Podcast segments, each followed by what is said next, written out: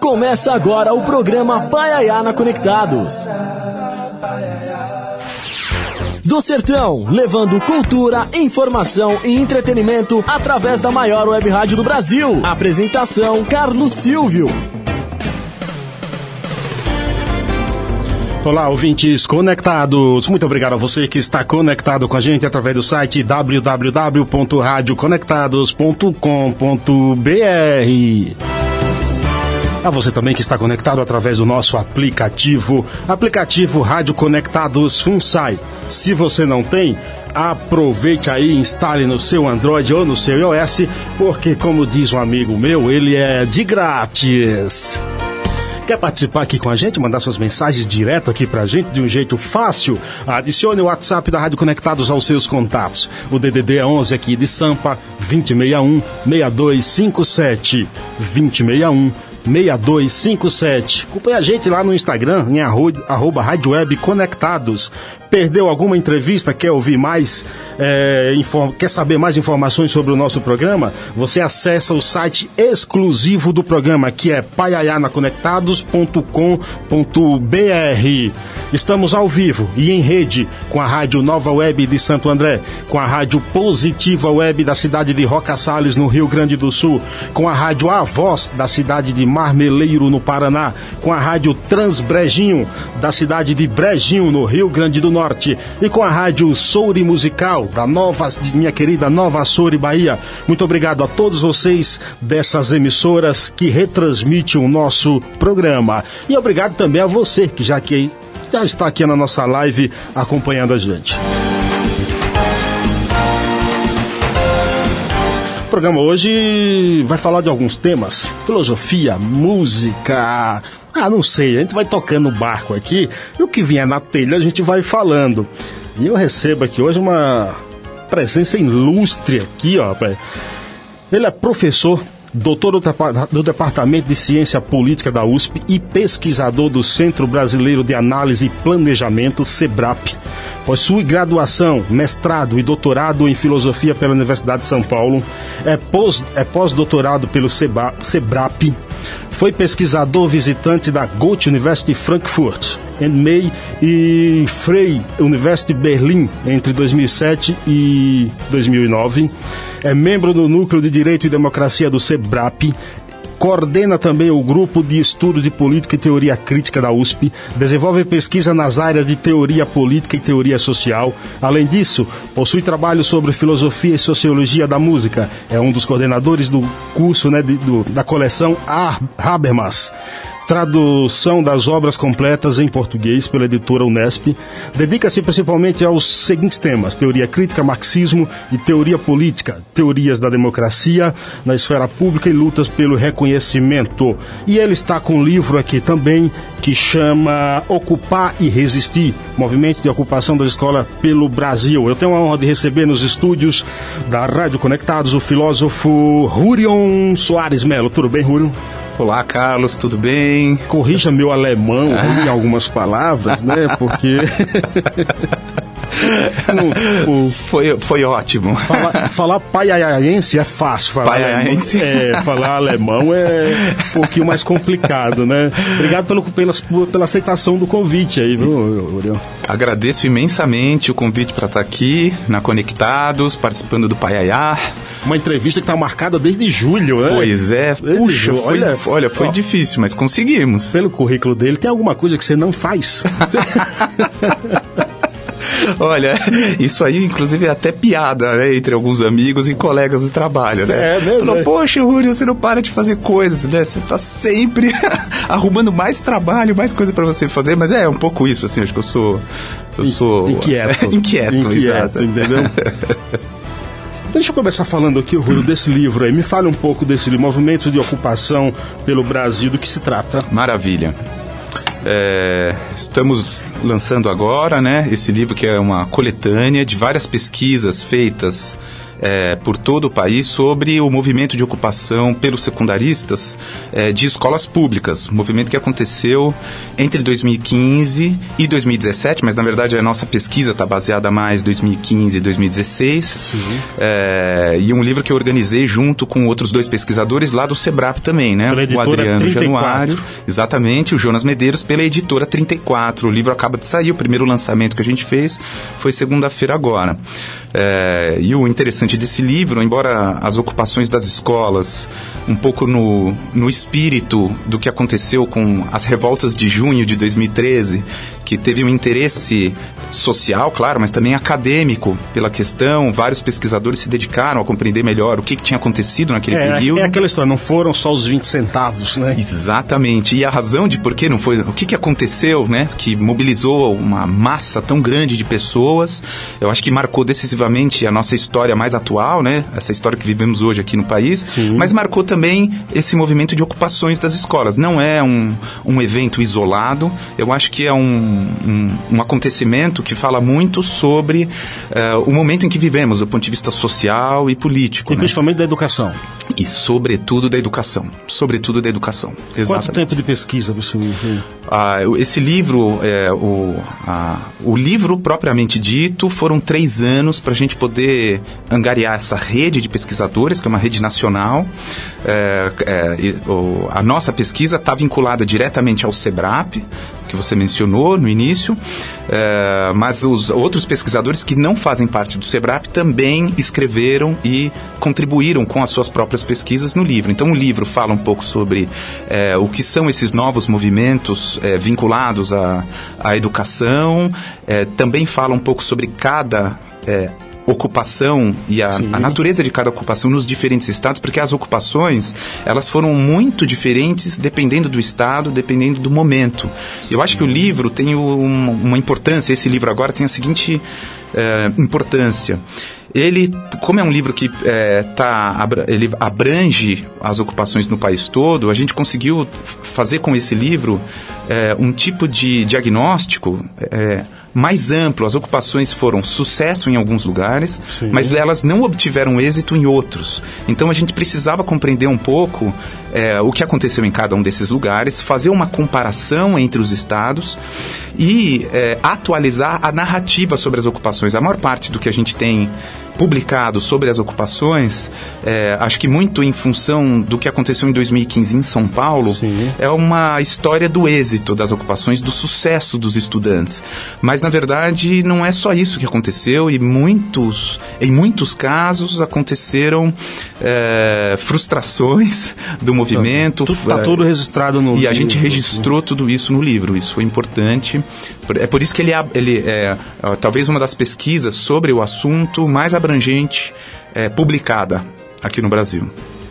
O lançamento aqui em São Paulo está previsto? O lançamento será em São Paulo. É, provavelmente esse ano ainda a gente já vai ter lançamento em São Paulo também. Pô, o lançamento avisa, oficial que a gente, gente fez. Divulgar. Ah, sim, claro. A gente fez na Unbox agora, essa semana, que foi em Minas Gerais. Como eu sou um privilegiado, eu já tenho um livro autografado em mãos, então morram de invejas. esperem aí o lançamento para vocês comparecer. Como é que um filósofo vê aí o nível da educação no Brasil? Um estudioso como você? Exato. É, veja, é, claro que a gente se preocupa acompanhando é, os dados, um pouco a história né, da educação do país, e no meio dessa, dessa disputa, digamos, ideológica que a gente tem vivido atualmente né, em torno da educação, é, a gente está sempre olhando com muita preocupação. O que é surpreendente, e talvez muito em função de descobertas da pesquisa sobre as ocupações, o que é surpreendente é compreender um pouco como os próprios estudantes é, percebiam a sua experiência nas escolas, porque a gente, nas escolas públicas, né? A gente sabe que as escolas públicas estão sucateadas, a gente sabe que as escolas públicas passam por um, um processo de quase, quase esquecimento, né, por parte das autoridades públicas, é, um investimento muito abaixo do que seria necessário para a gente ter uma Sempre, educação de né? qualidade e uma educação universal, quer dizer, que seja realmente uma, de, de massa, né, do ponto de vista público. É, mas o que foi surpreendente foi compreender e entender por que os próprios estudantes estavam, na verdade, defendendo a escola pública, né? tentando valorizar a escola pública. E uma valorização que não é uma valorização abstrata, com algum tipo de projeto abstrato. Isso tinha a ver com, digamos, a experiência desses estudantes no dia a dia da escola. Por que a escola é importante para além do ponto de vista substantivo, dos temas que são ensinados, do que é, do que é aprendido Sim. do ponto de vista formal? É, por que, que os estudantes também defenderam a escola pública como um espaço importante de sociabilidade deles, né, de aprendizado, digamos, mais amplo? Até que ponto você acha que a ideologia dentro da escola ela é prejudicial, ela, ou ela contribui é, para alguma coisa? Exato. A ideologia política para dentro da Exato, exato. É, a ideologia, no sentido pejorativo, ela é ruim. Quando você imagina que o que você acaba produzindo ali são digamos, a tentativa de você doutrinar os estudantes sim. em direção a uma perspectiva, sim, né, que sim. o professor ou a escola é, defende. Acredito. É, que pode ser de vários tipos, né, filosófica, social, claro, cultural, claro, claro. religiosa, isso pode variar todos nós temos ideologias. Isso não é a questão não é ter uma ideologia, né? Defendemos nossos pontos de vista.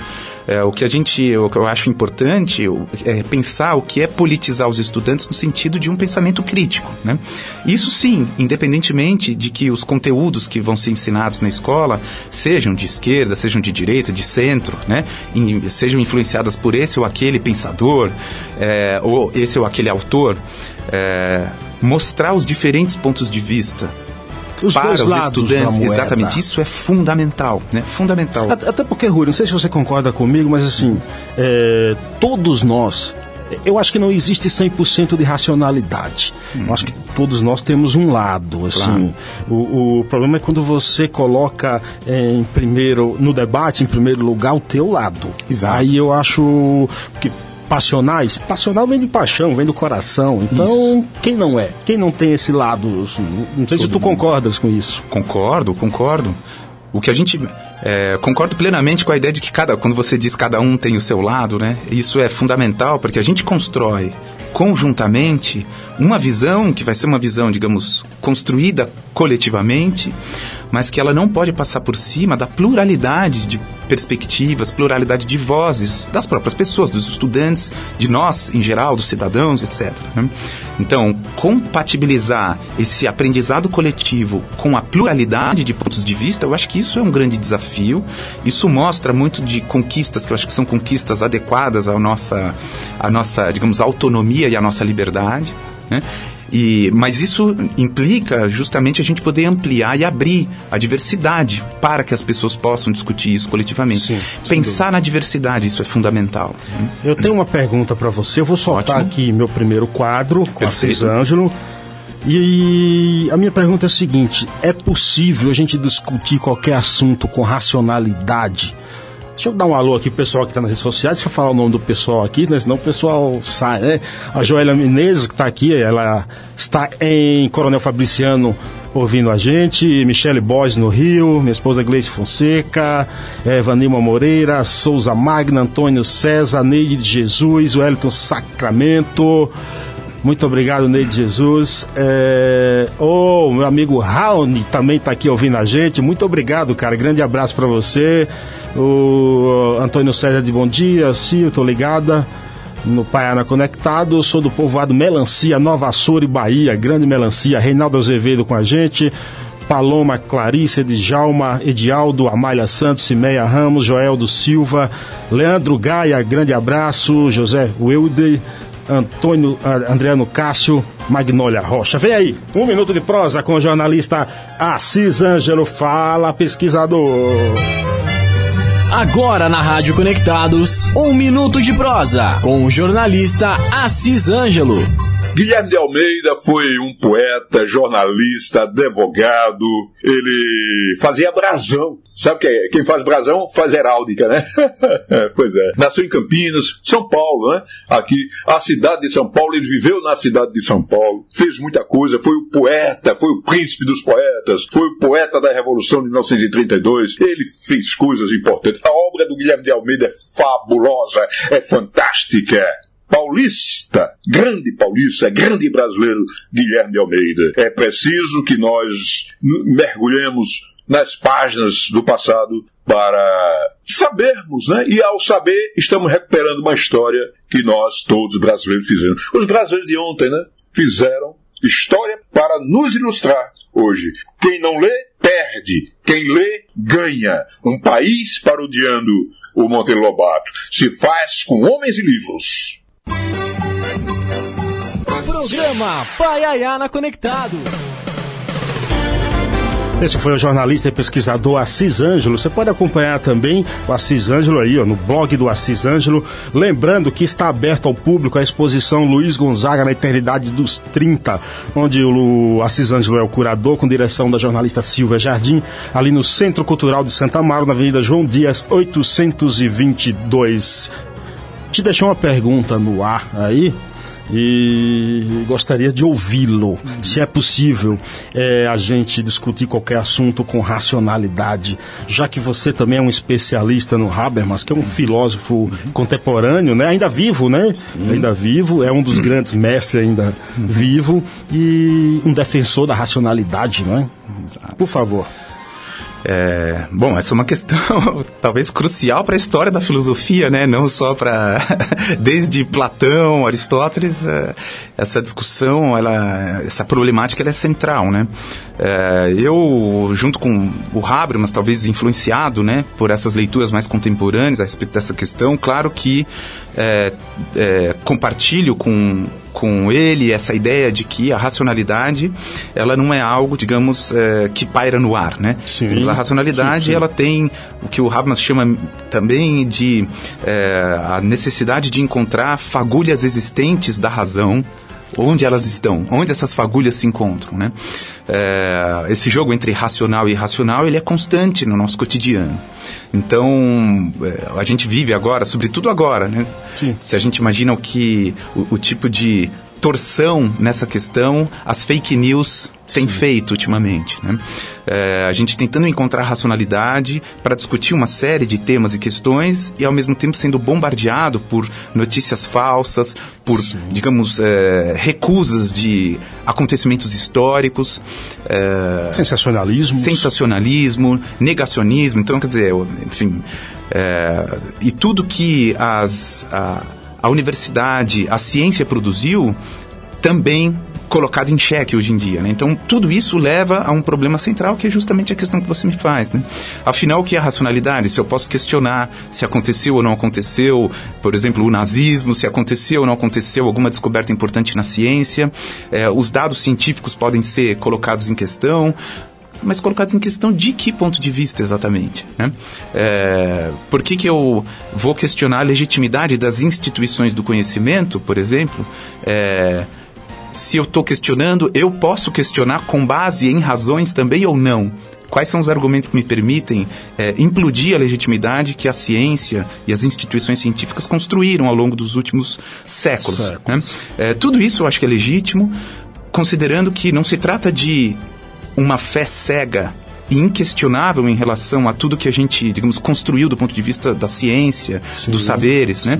Não é uma fé cega. A gente precisa colocar em questão tudo. Acho que esse é um ensinamento fundamental dessa visão de uma filosofia mais crítica, né? temos, devemos e podemos questionar. Mas esse questionamento, ele não é feito de maneira absolutamente atabalhoada. Né? Sim, não pode é, ser raso, esse... né? Exato. Exatamente. A gente precisa, é, é, digamos, o que a gente cobra de racionalidade, qual é a racionalidade que está pressuposta aí, é porque a gente é, entende que as próprias pessoas, elas mesmas constroem, produzem alguns sentidos que podem ser é, traduzidos de uma forma mais ou menos racional. É isso que a filosofia procura é, reconstruir. O que haveria de razão por trás de algo que, do ponto de vista da vida das próprias pessoas, nem sempre é transparente. Nem sempre é transparente, as razões nem sempre são claras para as próprias pessoas. Isso é comum, isso é normal. Quando você fala Sim. isso, você também está se referindo à razão instrumental tão defendida por Habermas? É tão criticada também, né? também. né? É, exatamente, também, né? É, porque eu, eu acho que quando a gente está falando em razão do ponto de vista da filosofia contemporânea e, sobretudo, do ponto de vista dessa tradição de pensamento que eu me dedico a, a pesquisar, que é a teoria crítica, a racionalidade e a razão, ela é ambígua. Significa o seguinte, eu não vou dizer que toda razão é poder, dominação, ou seja, eu digo assim, é, o que fez a razão e o que fez a ciência? Ela construiu coisas importantes, né? É para o progresso da humanidade, da civilização? Sim, por um lado, sim. Por outro lado, é da razão e é da ciência que eu construí a bomba atômica, que eu, que eu construí a guerra, né? Veja, então a razão, afinal, ela é o quê? Ela é sempre boa ou ela é sempre má? Eu acho que junto com a teoria crítica contemporânea, eu compartilho essa visão de que há uma ambiguidade nessa razão. Sim. E a razão instrumental é uma das manifestações da razão nesse seu lado, digamos, é, mais é, negativo. No mundo hoje, por exemplo, hipertecnologizado do, do, do, em que vivemos, onde triunfa aí os, os sabores e dissabores também no mundo da internet, a razão perderá espaço? É, é interessante. Eu acho que é, outra questão central, né, para os nossos dias. É, teria duas coisas que a gente poderia considerar. A primeira, mais uma questão mais de fundo, tem a ver com uh, a possibilidade de você uh, não compreender que a técnica ela apenas vai uh, ter como consequência a desrazão ou Sim. algo irracional, né? A técnica só domina. A gente chama isso muito de tecnofobia. a técnica também ela também é ambígua. Sim, ela vai produzir claro, ganhos claro. da mesma maneira como ela pode também produzir perdas. Então essa seria a primeira, digamos, visão geral, né? Eu acho que a gente não está condenado a ter, digamos, perda de razão é, em geral em função da técnica, mas ela também produz é, limitações à nossa, digamos, discussão racional. Por outro lado, é, isso tem a ver com o papel da internet é, para nossa, digamos, possibilidade de reflexão, possibilidade de argumentação racional, quer dizer, a internet ela está viabilizando isso ou não? Eu acho que essa visão ambígua serve também, da mesma maneira como a gente pensa a técnica em geral, também para a internet, né? As redes sociais, elas são fundamentais para a socialização dos mais jovens, por exemplo, ela tem um papel político muito importante eu, hoje em eu, dia. Você sabe que eu acho que uma das melhores coisas que surgiu aí nos últimos tempos foi as, foram as redes sociais, cara. Eu acho que o problema é como você usa. Exatamente. Exato é, é, nas redes sociais até aparece até filósofos de todo quanto é lado, usando frases feitas, enfim. Mas assim, eu até sempre me, me, quando eu leio alguns filósofos e ouço palestras de alguns filósofos, e eu qual é o papel, cara, da, da filosofia é, no mundo uhum, contemporâneo, uhum. mundo de hoje, e ao mesmo tempo é o seguinte, é um erro achar que a filosofia vai resolver todas as questões é, concretas e abstratas do, do mundo. Exato, perfeito. É, eu não entendo que a filosofia ela seja é, a, ela tenha um papel, digamos, é, o papel principal ou tem como único papel resolver todos os desafios do mundo, né? Sim. É, ela, se ela se arroga essa posição, eu acho que isso é uma, uma pretensão é, absolutamente equivocada. A filosofia, ela tem que estar tá no plano horizontal, ela produz junto, no plano horizontal, a compreensão da nossa própria vida. Isso significa que ela não está acima, ela está junto, ela está aqui embaixo. Essa é uma visão mais mundana da filosofia, né? que a filosofia contribui para nos esclarecer a respeito do nosso próprio tempo, a respeito da nossa própria cultura, mas isso não significa que ela transcende, digamos, ou ela tem o privilégio de transcender essa cultura e ver de cima, pra de baixo. um lugar privilegiado, o que aqui embaixo a gente deveria ou não deveria fazer. Essa busca, ela faz é, aqui embaixo junto com a gente. Né? Esse é o papel, digamos, mais mundano da filosofia. E a outra, acho que uma função fundamental tem a ver com essa, esse papel público do filósofo como um intelectual.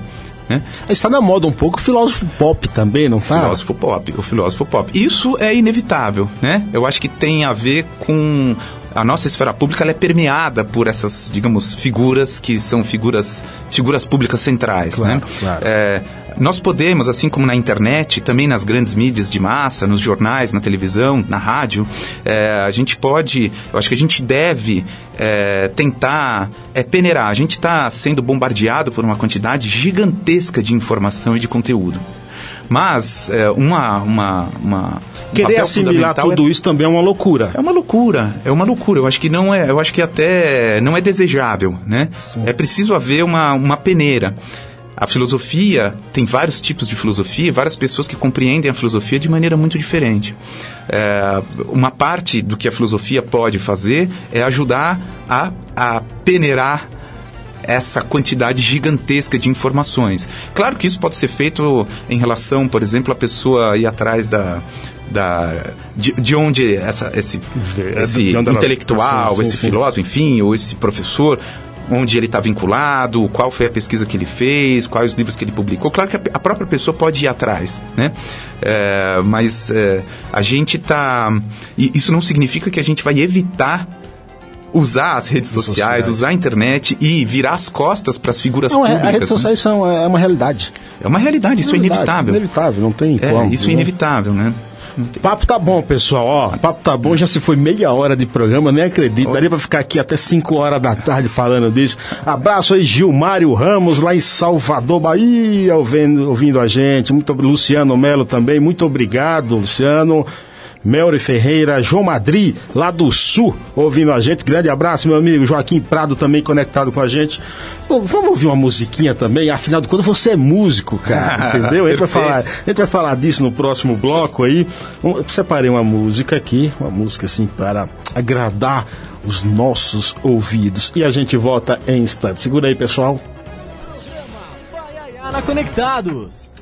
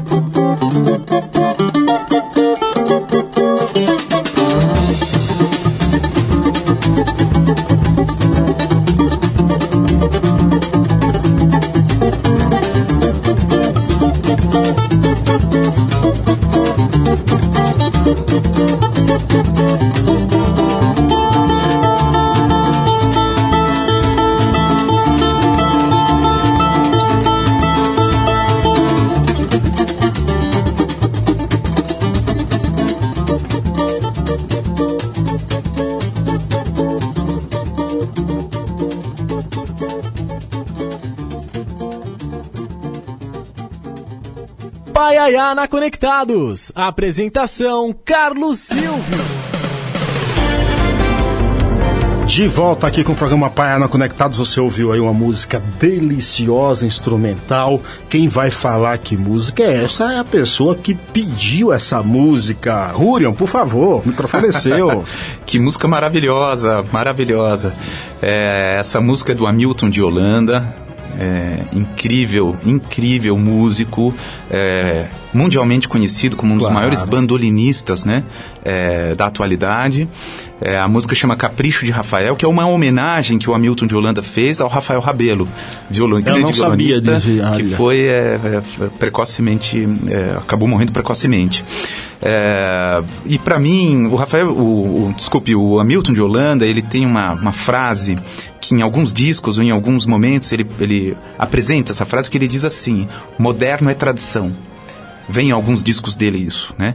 E para mim ele representa é, uma, uma conexão fundamental entre, digamos, a nossa história, a gênese da nossa história da música popular, porque ele tem uma formação toda voltada para o chorinho. Então é aquele cara que está é, é, recebeu toda toda a influência do Pixinguinha, do Jacó do Bandolim, ao mesmo tempo, ele representa hoje uma figura central para uma nova geração de músicos da música instrumental, que são assim músicos, eu estou falando de dezenas de músicos de altíssima qualidade, fazendo releituras e compondo coisas novas fazendo o que eu, eu, entendo ser uma das coisas mais interessantes dessa, dessa turma toda, que é essa junção entre o moderno e o que é o tradicional da tradicional. música. Então, ele está fazendo o chorinho com uma linguagem do fusion, com a linguagem do jazz, misturando isso e tornando isso uma linguagem absolutamente universal da música. Isso é incrível, né? Eu acho, Rúrio, quando, quando, uhum. quando, quando, você pega elementos aí da, da, da modernidade com raízes, você está dando um toque, uma nova roupagem para a música, mantendo o, a base, o alicerce. Exatamente. Que são as raízes. Exatamente. E esse alicerce ele tem valor não só porque ele representa é, esse lugar de origem da cultura, né, da música, mas ele também é, ele é importante porque quando você reatualiza isso, você percebe o quanto é rico do ponto de vista do, da, da, da, das possibilidades musicais, o quanto a tradição continua rica. Né? Exatamente. Né? Você consegue o baião, o chachado, a, a polca, o, enfim, onde você, você vai mergulhar. O coco, o co exato. Isso vai te dar uma possibilidade que ela é musicalmente rica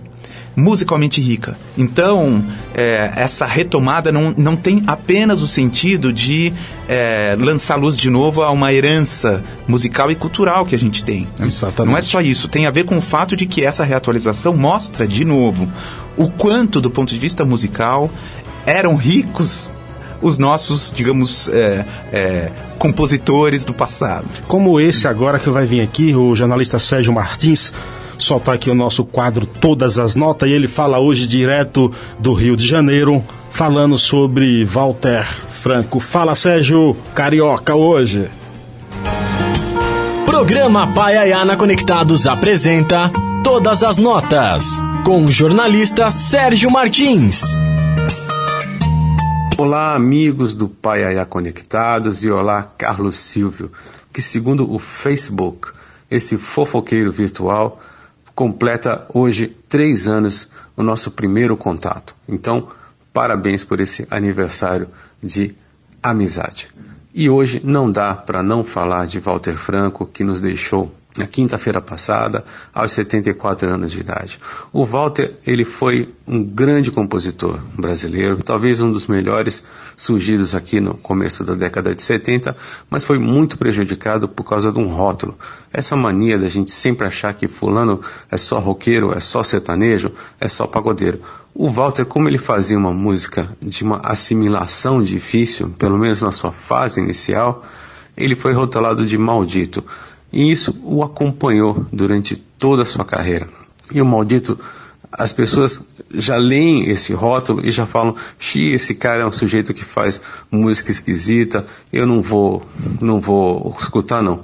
Bobagem. O Walter tinha composições belíssimas ao lado de momentos de autoexperimentalismo. Todo mundo que já ouviu rádio ouve Vela Aberta, que é uma grande balada, a Serra do Luar, que foi gravado pela Leila Pinheiro, e uma das minhas prediletas, que é Coração Tranquilo. Aliás, Silvio, você bem podia tocar um trechinho do Coração Tranquilo para as pessoas sentirem muito bem a criatividade e a beleza das melodias do Walter Franco. O Walter sofreu um AVC semanas atrás, do qual ele acabou não se recuperando. Ele já tinha um disco pronto desde o final do ano passado, que ele estava esperando a hora certa de lançar. Infelizmente, ele morreu antes de ver sua última obra, sua derradeira obra chegar às lojas. Eu tô louco para ouvir esse disco, chama-se Listen, que foi gravado juntamente com o filho dele. Porque o Walter Franco é um desses talentos que a gente tem que começar a apreciar, que a gente tem que começar a olhar. Não importa o rótulo, gente, essa coisa de fulano só faz isso, fulano só faz aquilo, não existe o artista, nós seres humanos somos multifacetados e o artista é muito mais multifacetado também. Então, por favor, ouça, consuma e desfrute de Walter Franco onde é que ele estiver. Muito obrigado e até a próxima semana.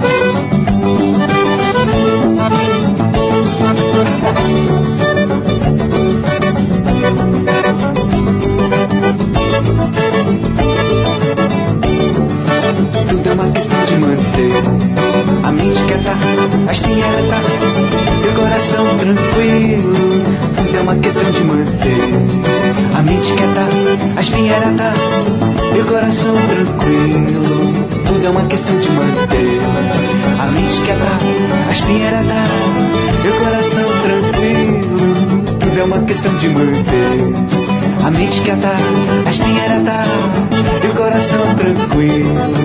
Tudo é uma questão de manter a mente quieta, a espinheira dá E o coração tranquilo. Tudo é uma questão de manter A mente quieta, a espinheira dá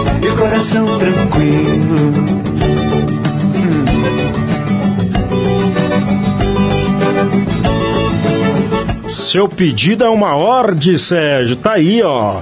É, música homen nossa homenagem ao Walter Franco que nos deixou. Grande Sérgio, obrigado aí por, por sua mensagem, pela sua coluna de hoje. Rúrio, você é músico, né? Fala um pouco da tua história musical aí, cara. Você é. passou aí por, por, por grandes viagens musicais aí. Você é um instrumentista. Me fala um pouco aí da tua história aí como Exato. músico, cara. Exato. Pois é, tive uma história, como músico, foi uma história muito precoce, né? Comecei desde cedo. Quer dizer, o interesse pela música vem de casa. Então, meu pai, Jorge Mello, que já esteve aqui, inclusive Sim, com você. Uma honra.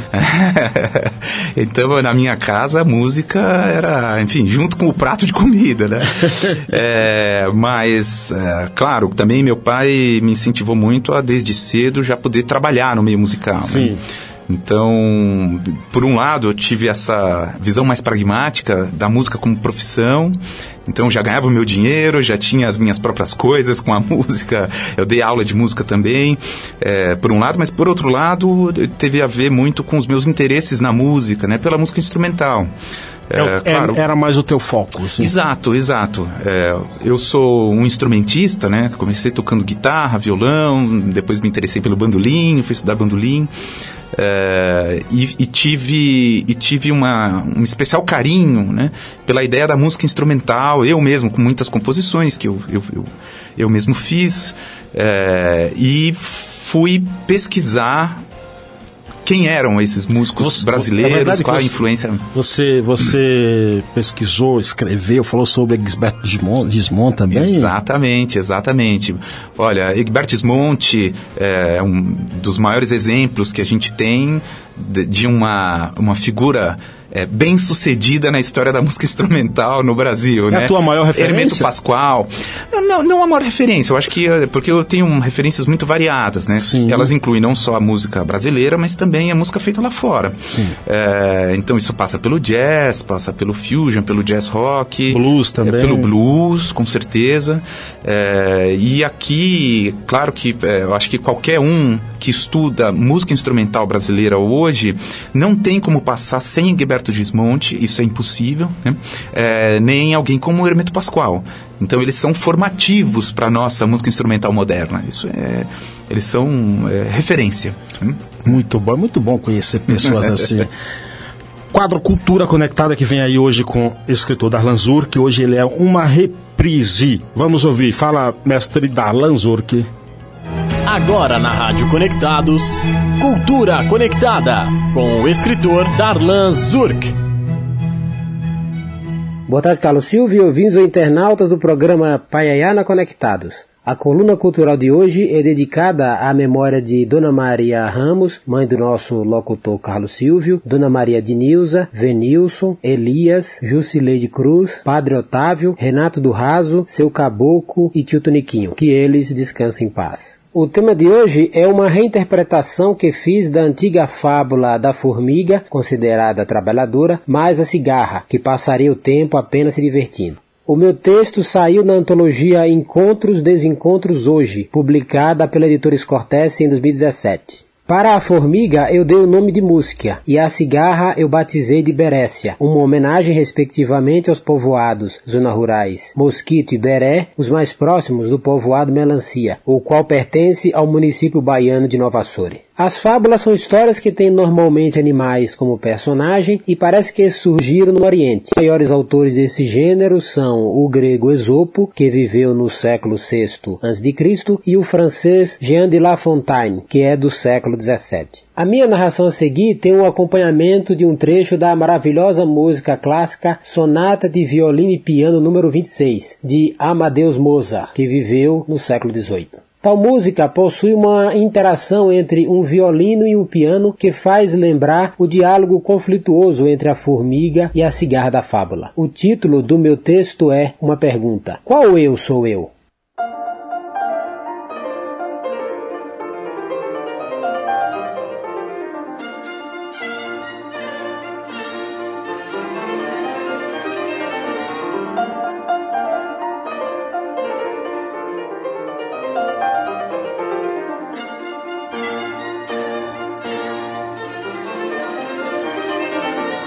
Não acredito que é você, disse surpresa a formiga anciã Músquia para a cigarra Berécia, também anciã.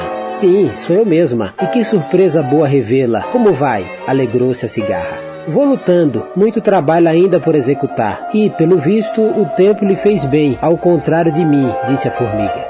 Obrigada, você está ótima. Eu continuo levando a vida na flauta, mas invejo a sua vitalidade e as suas conquistas, respondeu a cigarra. Eu é que invejo você, não tem compromisso com nada além de si própria. É de uma liberdade descomunal. Sou livre, é verdade, porém não dei um rumo certo para minha vida. Esse negócio de ausência de compromissos é péssimo, porque esvazia as responsabilidades e a sua vida foi melhor que a minha, interrompeu a formiga. Que nada, a sua vida é que foi boa, disse em cima da bucha a cigarra. Não, você está enganada. Não, o engano é seu. Alto lá! Elevou a voz a formiga anciã músquia com ar professoral e irritada. Se eu estiver certa sobre qual vida de nós duas é a melhor, vence o meu desejo de eu ser você e você fica sendo eu. Por outro lado, se eu estiver errada, nós continuaríamos sendo o que somos hoje. E continuando o que somos hoje, cada uma quer ser a outra de nós duas novamente. Ou seja, vivemos uma vida que não desejamos. E ainda que consigamos realizar tal mudança, a vontade de uma ser a outra reaparece. Portanto, não somos o que somos nem adianta sermos, pois queremos sempre o outro em nós ou uma de nós em outro eu, que não seria mais eu, nem você. Criatura, agora você fez uma análise na qual não entendi nada. Ou entendi tudo, e o outro eu, que não sou eu, foi quem não entendeu coisa nenhuma. Acho melhor eu ir embora. Espera um pouco, eu acho mesmo que é melhor ir embora ou alguém em mim está achando isso no meu lugar? Filosofou também com nível elevadíssimo a cigarra anciã Berécia. Danou-se. Nem eu, que deveria ser você, quero saber da possibilidade de ser eu mesma, que, no fundo, talvez seja eu de fato. E afinal, quem é você e qual eu sou eu? Perguntou a formiga músquia, mais confusa do que ela própria consegue ser.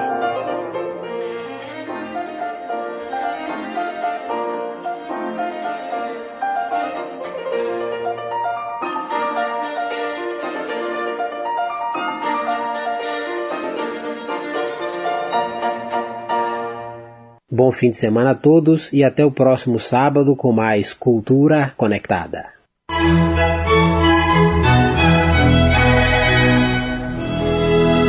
Programa Pai Aiá. Programa Paiana Conectados, esse foi o escritor Darlan Zurk com o quadro Cultura Conectada. Rúrio, tem uma questão filosófica aí no meio, não tem? Que maravilha de texto, né? acho, eu, ó, eu acho, sem querer puxar o saco dele, deveria não falar isso no ar pra ele não ficar se achando, entendeu? Mas acho uma das coisas mais brilhantes que ele já fez. Né? Sensacional, brilhante mesmo. Não, achei incrível é, essa é, disputa entre a cigarra e a formiga, né? Mas é uma questão clássica, né? Sim. Essa questão de você ter tensões sobre possibilidades, né? São possibilidades sobre um projeto. É uma questão muito comum no século XVIII, que ele mesmo mencionou no, é, é, na fala dele. É, que tem a ver com essa discussão que na Alemanha teve muito, Sim. não é à toa que ele é, a música era a música do Mozart, sim, né? Sim. É, no século XVIII, que é uma questão romântica, de uma, digamos, uma espécie de conflito de dois é, modos de, de, vida, de dois projetos de mundo naquele momento, né? Um que está mais voltado para trás, né? Um projeto mais antigo, e esse novo, que vinha com esse desenvolvimento da sociedade burguesa, com o, merc o mercado se consolidando, é, e aí essa modernidade com esse ideal de um indivíduo autônomo, independente, Sim, é, sem dúvida. Então essa tem vários autores desse período, né? Goethe com uh, uh, os anos de formação de Wilhelm Meister, né? Que é um livraço sobre essa ideia da literatura de formação tem a ver com esse conflito, esse conflito que é um conflito que não é só subjetivo, não é só pessoal ou existencial, né? É um conflito de época, é interessante isso, né? E, e ele traz também nesse conto aquela questão qual eu sou eu e o eu que sempre quero ser o outro Isso, eu, entendeu? Exatamente, também, né? Essa incompletude, sim, né? Eu, sim. Uh, eu, só, eu só me constituo mediante o outro, Exatamente. né? Isso tem muito a ver também com uma, uma maneira de colocar a questão, embora em outros termos, talvez mais... Uh, mais contemporâneo, mas é, da mesma maneira nessa ideia de reconhecimento, né? Por que eu preciso ser reconhecido pelo outro, né? Por que, que a minha autonomia, a minha liberdade, a minha autorrealização é, não está indissociada da maneira como eu vivo e interajo com o outro e os outros. Né? Isso é fundamental, né? Exatamente. É, essa questão é interessante. Eu acho que a gente ficaria aqui horas e horas debatendo, debatendo. é. Mas o gostoso dessas questões é não chegar a uma conclusão, eu acho. Ah, exato. É, é instigar a gente a pensar, né? Exatamente. Pensar nessas questões. Né? Tem uma mensagem para você Opa. agora. Vamos ouvi-lo? Claro. Oi, Rúrio. Aqui é Jorge Melo, seu pai. É, eu tenho você como uma coisa muito especial na minha vida. Isso você sabe. Meu amigo, um artista e um pensador. O homem que diz: entendemos a democracia deliberativa como uma forma de tornar a esfera pública mais inclusiva e a praxis política como um exercício democrático de autodeterminação por meio do uso público da razão. Esse pensador, autor do livro O Uso Público da Razão, ainda tem sonhos e espaço na música? A música é uma coisa que te toma todos os momentos em que estamos juntos. A música é o que nos faz rir um do outro, brincar um com o outro. Mas lá atrás está esse pensador profundo, trabalhando em Habermas, e eu fico pensando, há espaço no uso público dessa sua razão para que o músico permaneça do meu lado?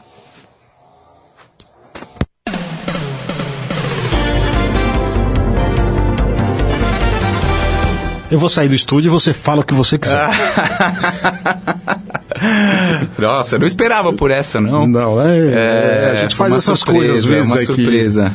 É, bom, não tenho nem o que dizer, né? Meu pai é uma inspiração única para minha vida, né? É, essa não é à toa que eu fui para música também Sim. e me apaixonei pela música é, muito em função da maneira como eu compreendi a importância é, da música que meu pai fazia também. Sim, né? claro. E isso para mim sempre foi um modelo e é um modelo até hoje. E, Aliás, e a gente cada vai- vez mais. E te interrompendo, a gente Uhum. vale ressaltar que Jorge Mello, que orgulhosamente teve aqui nesse programa, foi o principal parceiro de- musical de Belchior. Exatamente, exatamente. Não, e meu pai é uma figura que vive inquieto para para conhecer mais, né?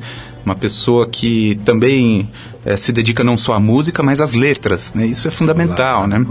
Eh, agora, meu convívio com ele tem a ver com a música também nos momentos de encontro da família. Sim, sim, então é profissional, mas também é um momento de, de eh, diversão, descontração. Então isso cria uma identidade entre nós, né? Que a gente tem uma relação muito, muito íntima, mas ela é mediada pela música. E um aprendendo com o outro. E um sempre aprendendo com, com o outro o tempo inteiro, né? Cada música que ele está fazendo, cada composição, ele me mostra, eu dou alguns pitacos, depois ele, a gente volta, e ele também me, me mostra outras novas canções, outras novas letras, isso aí nunca tem fim, né? Nunca, nunca vai ter fim. Agora, é evidente, né? Esse uso público da razão, ele, e essa visão, digamos, abrangente de pensar que a razão pública, ela é, é ela é ela é ampla porque Sim, ela também claro. tem que abarcar toda a cultura, né? A música é parte disso o tempo inteiro, né? Música Nossa, também é filosofia. Música é parte, é a expressão da nossa cultura política, né? Eu não posso falar sobre o nosso tempo sem entender o que as pessoas do nosso tempo estão fazendo, como elas estão se manifestando. Isso é uma manifestação que passa pela música, pelo cinema, pelo teatro. Sim. É, essa visão abrangente de que é, é, abrangente e plural sobre essa razão pública, ela tem muito conteúdo nela. Esses conteúdos, a música é fundamental. Eu entendo o nosso tempo ouvindo a música do nosso tempo. Ela está falando sobre nós. Isso é fundamental para entendermos, então, questões eh, tão complexas, né, como você falou várias vezes, aqui vivemos aqui, entendeu? Exato, exato. Ô, Rúlio, a gente teria assunto aqui para tratar o tempo, a tarde inteira aqui, entendeu? Eu ficaria aqui até 8, 10 horas da noite. Claro. Mas eu gostaria de te agradecer, cara, um- orgulhosamente pela tua presença aqui. Eu que agradeço o convite, é, dou toque para o pessoal permanecer sempre conectado. Sempre, sempre, na, na área Conectados. É, adorei o seu programa, muito obrigado mesmo, Carlos, pelo convite. E me fala um pouco aí, novamente, o teu livro aqui, Ocupar e Resistir, Movimento de Ocupação das Escolas pelo Brasil, com Jonas Medeiro, Adriano Januário e você, pela editora 34. É, assim que você tiver novidades sobre o lançamento, passe pra gente, pra gente divulgar. Com certeza, faremos lançamento aqui em São Paulo, em livrarias, e também temos aí um cronograma de lançamentos com debates nas universidades, mas isso a gente vai divulgar para todo mundo poder ir. Obrigado, viu, Jorge, pela tua participação. agradeço demais. Muito obrigado. Ó, obrigado a você que chegou aqui na nossa live. Deixa eu passar aqui rapidinho para não deixar o pessoal sem o nome aqui. O Márcio Nunes, Joel Francisco do Carmo, Nilda Moreira Acioli, eh, Gene Cleide, Cristiano Bonfim, Mauro Fadian, Cláudio Márcios e Sônia Silva, muito obrigado. Obrigado sim a você que nos acompanhou até agora. Amanhã, às 19 horas, tem a reprise desse programa. Bom final de semana. Se beber, não dirija. Se dirigir, não beba. A vida vale a pena. Você ouviu o programa Paiaiana Conectados. Do Sertão, levando cultura, informação e entretenimento através da maior web rádio do Brasil. Apresentação: Carlos Silvio. Você ouviu mais um programa